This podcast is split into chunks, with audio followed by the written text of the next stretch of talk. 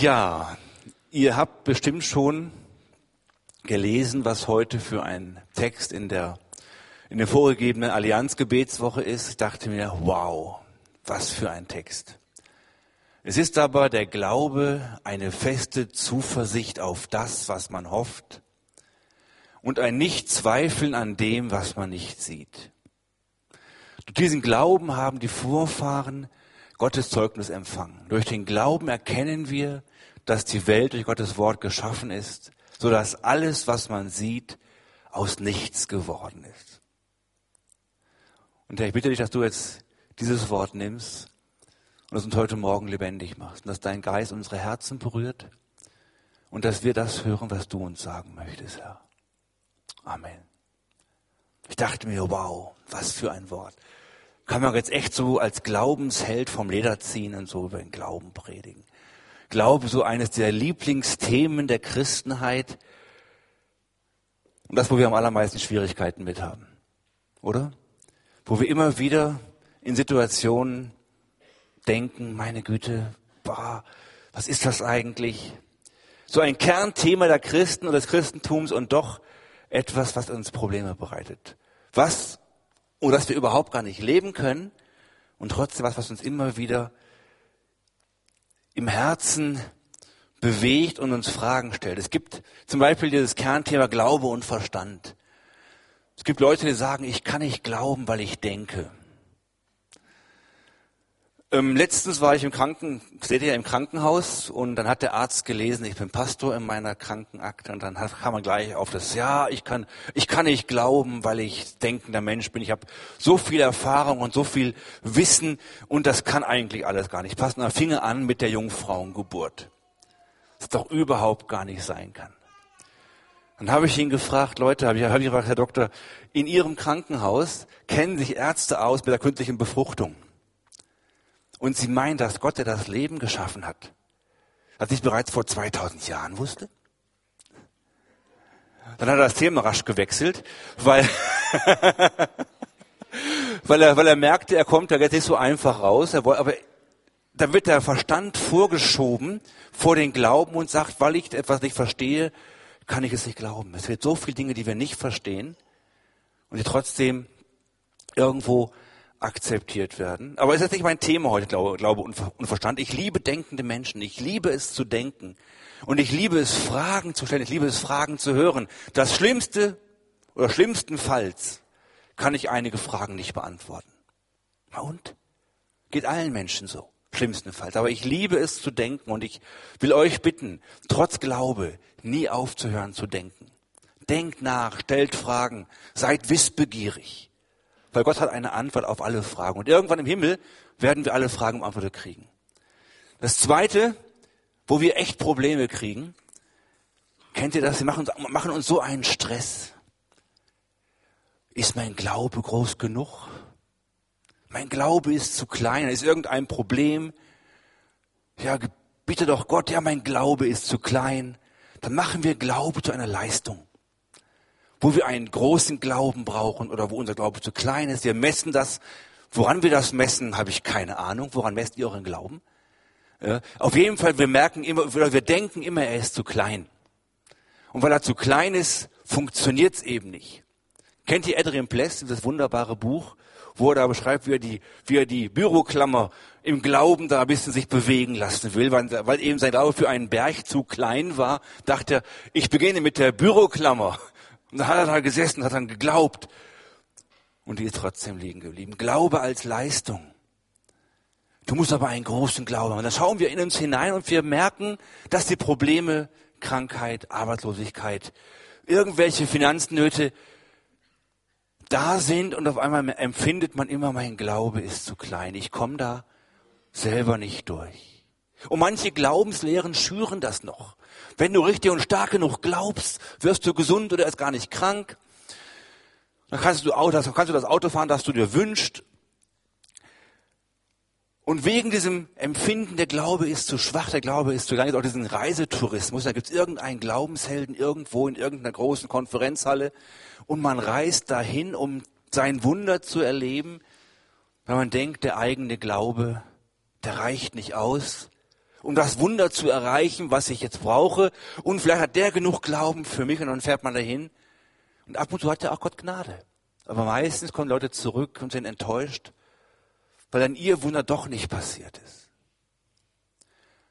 Da wird auch Glaube falsch verstanden, weil da Menschen unter Druck gesetzt werden. Dann heißt noch, wenn du jetzt richtig glauben würdest, würdest du gesund werden. Das heißt, die haben immer, die haben immer die, die Loserkarte. Sie sind krank und noch selber schuld dran. Und dann werden so zu Boden gedrückt durch diese Tatsachen, durch diese vermeintlichen Tatsachen, dass sie gar nicht mehr glauben können.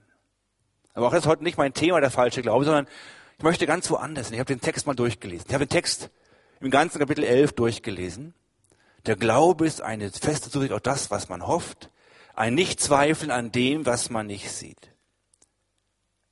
Als ich mich bekehrt habe, da war es mir total egal, ob ich gesund bleibe oder gesund werde oder nicht.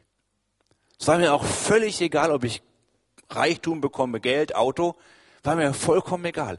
Ich wusste, ich bin in meiner Sünde verloren, ich brauche Vergebung und ich brauche Gnade. Das war der Anstoß. Deswegen kam ich zu Jesus. Und ich habe die Gnade erlebt, Errettung, Wiedergeburt. Meine Sünden wurden vergeben. Er machte mich zu seinem Kind. Da war eine riesengroße Freude in meinem Herzen und ein Frieden, der unbeschreiblich war. Und ich wusste, ich wusste, ich bin gerettet. An dem Abend kam ich nach Hause und meine Mutter fragt mich, Junge, bist du verliebt? Weil sie hat gesehen, der hat sich was verändert. Und ich denke, die meisten von uns können eine ähnliche Geschichte berichten wo sie empfunden haben, ich brauche Jesus, damit mein Leben überhaupt wieder in Ordnung kommt. Und seit jenem Tag haben sich in meinem Leben entscheidende Parameter verändert. Am Anfang ist es einem gar nicht bewusst, hat Freude, Friede, ist einfach happy, dass man erlöst ist. Aber eines Parameter ist, Jesus lebt seitdem durch den Glauben in mir und auch in dir. Das andere ist, ich weiß, Jesus liebt mich und er will das Beste für mich und auch für dich. Und der, der in mir lebt, der ist stärker als der, der in der Welt ist.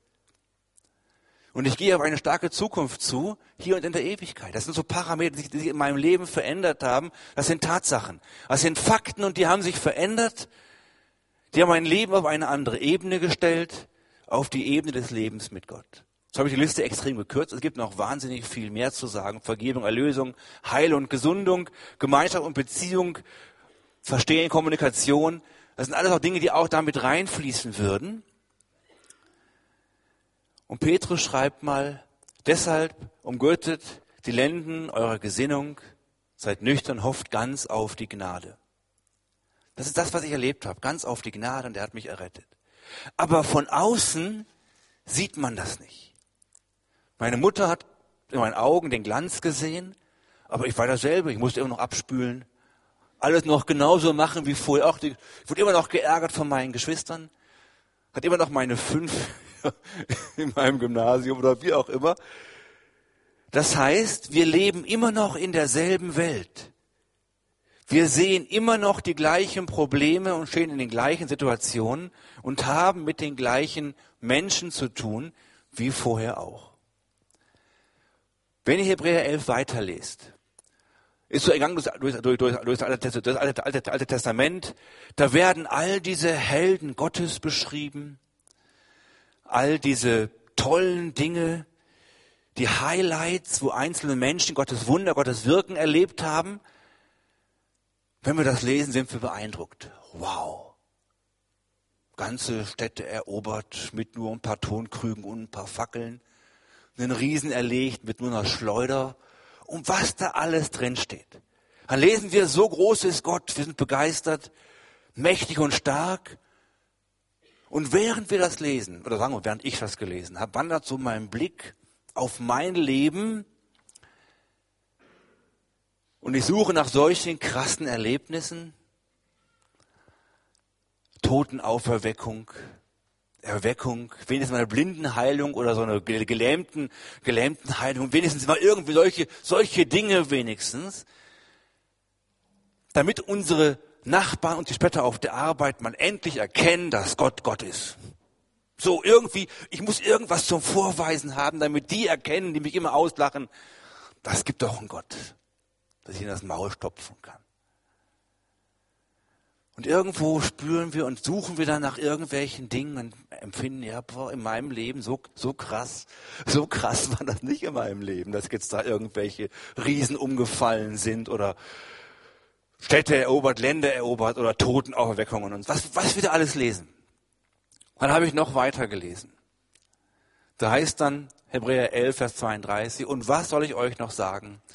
Denn die Zeit würde mir fehlen, wenn ich erzählen wollte von Gideon und Barak, Simson und Jephthah, David und Samuel und den Propheten, die durch Glauben Königreiche bezwangen, Gerechtigkeit wirkten, Verheißungen erlangten, der Löwen Rachen verstopften, des Feuers Kraft auslöschten, vom der Schärfe entgingen, von Schwachheit zu Kraft äh, gingen, im Kampfe stark wurden, der fremden Heerscharen zurücktrieben und die Frauen erhielten ihre Toten zurück durch, zurück durch die Auferstehung.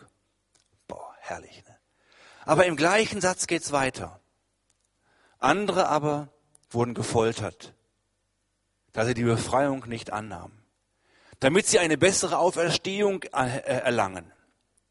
Andere wurden verhöhnt, wurden gegeißelt, Dazu doch Bande und Gefängnis. Sie wurden gesteinigt, zersägt, versucht, starben durch, durch, das, durch, durch das Schwert, gingen umher in Schafspelzen, in Ziegenfällen, hatten Mangel, Drangsal, Ungemach.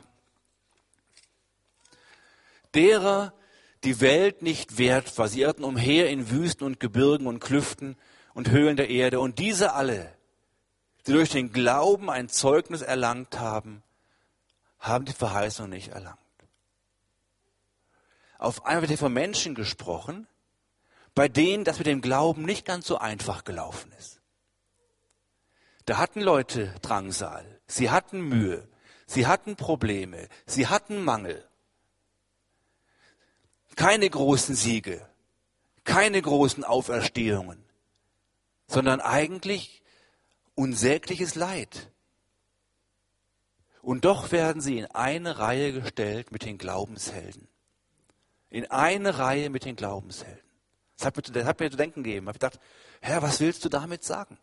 Dass die Leute auf einmal in einer Reihe waren mit den Glaubenshelden. Da ist mir eins bewusst geworden. Glaube ist nicht etwas für bestimmte Situationen. Wenn ich jetzt krank bin und dann Glauben brauche für ein Wunder, wenn ich keine Arbeit habe und jetzt Glauben brauche für ein Wunder. Glaube ist nicht was für bestimmte Situationen, sondern Glaube ist für das ganz normale Leben wichtig. Ich brauche den Glauben in meinem ganz normalen Leben. Es ist unheimlich toll und glaubenstärkend, wenn Wunder passieren. Wenn der Herr eingreift durch Heilung oder irgendwelche finanziellen Wunder. Aber ich denke, dass Glauben noch wichtiger ist, wenn auch schwieriger, wenn keine Wunder geschehen. Interessant und wichtig finde ich hier auch den Aspekt, dass Menschen, die an Gott glauben und die mit ihm durchs Leben gehen, auch in sehr schwierigen und fast unmöglichen Situationen kommen können. Sie können Angriffe, Anfeindungen erleben. Sie können ins Gefängnis, in die Löwengrube geworfen werden. Sie können zum Tode verurteilt werden und sie können großen Mangel haben. Übrigens, das erleben beide, beide Gruppen gleich. Ja. Auch die, die die Siege errungen haben, hatten auch Anfechtungen, hatten auch, wurden auch in die Löwengrube reingeworfen. Aber die einen werden eben durch ihren Glauben oder durch den Herrn bewahrt und die anderen erleben in ihrem Glauben diese Probleme durch. Ich finde es sehr ermutigend, dass Probleme kein Anzeichen für Unglaube sind. Ansonsten müssten wir ständig vom Unglauben umgehen, weil wir alle unsere eigenen Probleme erleben. Aber Jesus geht uns, geht mit uns in diese Schwierigkeiten hinein. Wir sehen aber einen völlig anderen Ausgang. Die eine Gruppe erlebt Wunder, erlebt Siege, erlebt Rettung, erlebt Heilung, erlebt Auferstehung. Und die andere Gruppe muss die Not bis zur bitteren Neige durcherleben. Man fragt sich, warum ist das so? Die erste Antwort ist dann leider oft, da war nicht genug Glauben. Aber am Glauben kann es nicht liegen, denn die wurden von der Heiligen Schrift als Glaubenshelden dek deklariert. Und obwohl sie Glaubenshelden waren, haben sie eben das genau erlebt. Handelt Gott willkürlich? Glaube ich nicht. Kann ich, mich, kann, ich mich, kann ich mich auf ihn nicht verlassen? Die Bibel sagt, alle Dinge müssen zum Besten dienen, den, der Gott lieb hat. Und ich habe eins festgestellt, dass wir, wir als Gläubige hier, hier in Erlangen, hier in der Liedergemeinde, alle, dass wir uns eigentlich in beiden Gruppen wiederfinden. Zum einen erleben wir Wunder. Wir erleben Gottes Wirken. Wir erleben sein Eingreifen. Wir erleben in verschiedenen Situationen unseres Lebens, erfahren wir die Hilfe Gottes. Vielleicht nicht so krass, dass wir jetzt Königreiche bezwingen, aber wir wissen, hier hat der Herr eingegriffen. Oder? Immer wieder erleben wir Situationen, wo es heißt, hier hat der Herr eingegriffen. Aber in der gleichen Weise erleben wir auch Situationen, in denen wir in Not sind, wo die Probleme sich uns die Wellen überströmen und keine Hilfe kommt. Kennt ihr das auch? Probleme, wo er drin steckt, wo keine Hilfe kommt? Aber wir glauben nicht anders und nicht schlechter als vorher auch. Wir glauben eigentlich gleich. Ab und zu ist sogar passiert, dass da, wo ein Wunder passiert ist, mein Glaube geringer war als da, wo ich glaube, dass der Herr jetzt eingreift und wo er es nicht getan hat.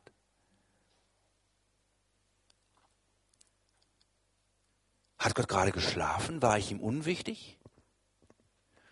Und hier kommt das große Nein des Glaubens. Es ist aber der Glaube eine feste Zuversicht auf das, was man hofft und ein Nichtzweifeln an dem, was man nicht sieht. Ich sehe in dem Problem, in der Not, sehe ich Gottes Liebe nicht.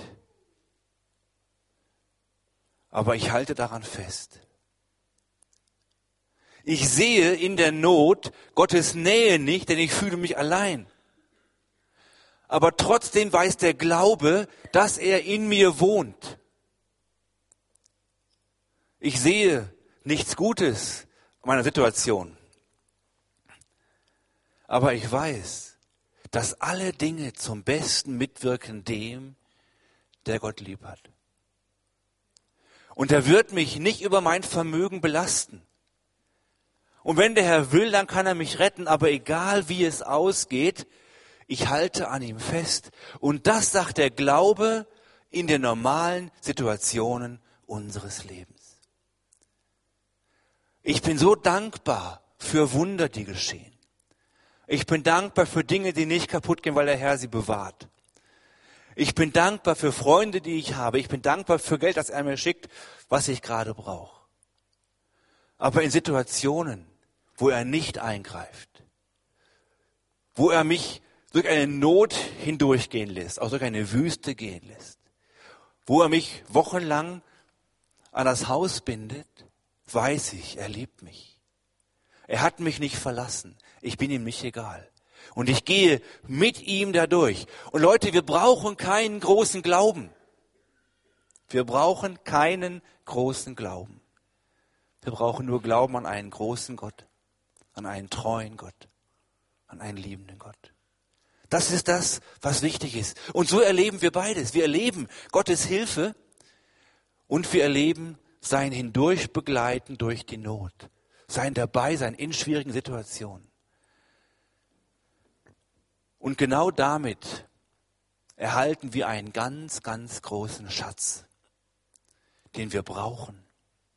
Denn die Bibel, oder in der Bibel und gerade im Hebräerbrief finden wir all diese Geschichten, die wir toll finden, die uns im Glauben stärken. Uns als Gläubige, als Christen ist die Bibel etwas Glaubensstärkendes. Wir lesen drin von David, von, Sal, von, von, Salo, von Samuel, von Paulus, von Peter, von allen Leuten. Wir lesen das und denken, boah, so ist Gott weil wir Jesus kennen. Aber es sind Geschichten von Menschen, die schon lange gestorben sind. 2000 Jahre mindestens, einige 5000, einige 6000, bei ihren Vätern versammelt beim Herrn. Die Menschen, die ich kenne, die Jesus nicht kennen, denen ist die Bibel erstmal völlig egal. Denen ist egal, was Samuel und David passiert ist. Die lesen das und denken, meine Güte, lang her, wo ist Gott? Er ist nicht da. Gott ist ein Gott der Lebendigen. Und die Geschichten, die wir in der Bibel lesen, die gehen weiter in unserem Leben.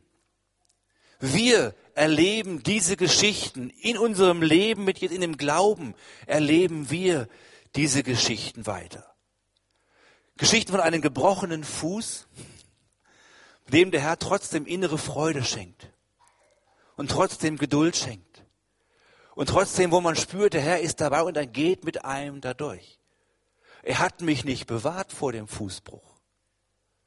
Ich habe in der ersten Nacht am 5. November habe ich mit dem Herrn gehadert. Jetzt, Herr, hat das wirklich jetzt sein müssen? Ich hatte erst, am, hatte erst im Februar an dem gleichen einen Achillessehnenabriss. Ich konnte gerade wieder ordentlich die Treppen runterspringen. Denk, Herr, war das wirklich nötig? Ich habe mit dem Herrn echt gekämpft in der ersten Nacht. Dann habe ich gesagt, okay, alle Dinge dienen zum Besten. Da wurde ich aufgefangen, der Herr hat mir Frieden gegeben, Trost gegeben. Und er geht mit mir dadurch.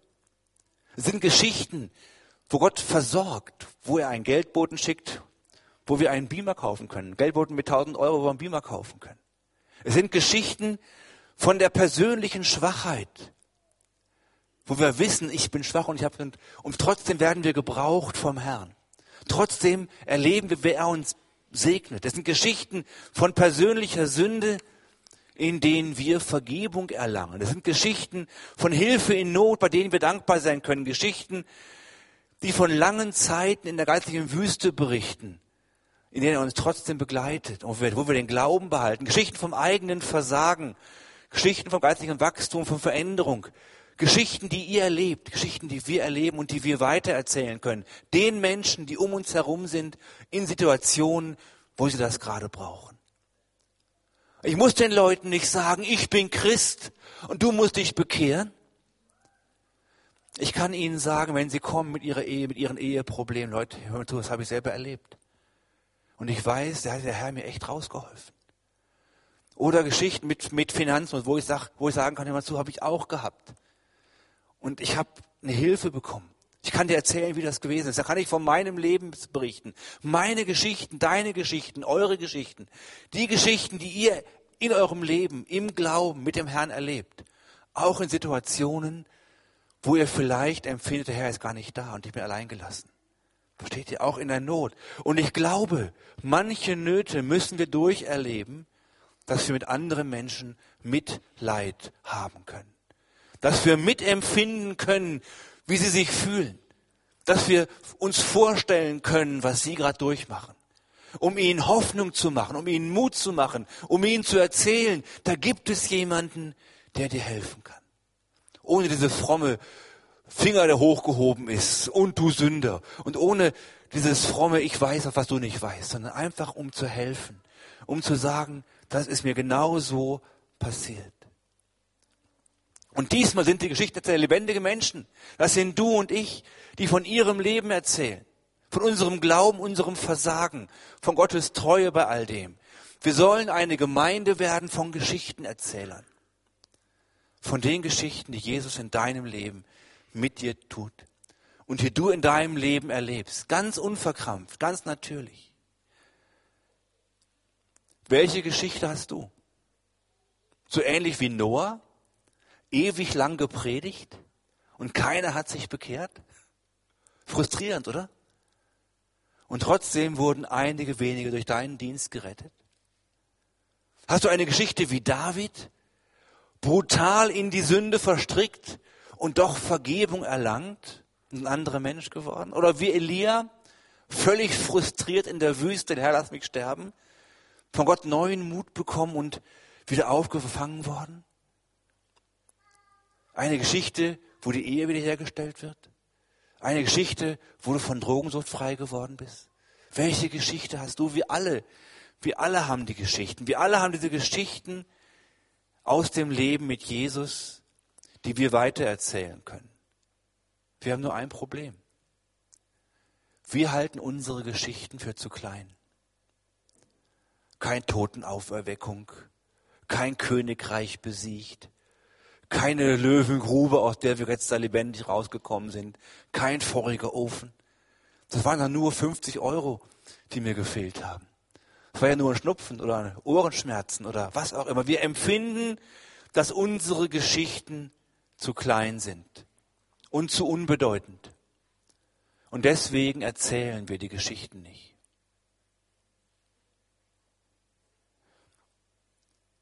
Warum meinen wir, dass wir immer nur große Wunder und große Geschichten erzählen dürfen? Okay, große Wunder, große Heilungen können ermutigen und können begeistern.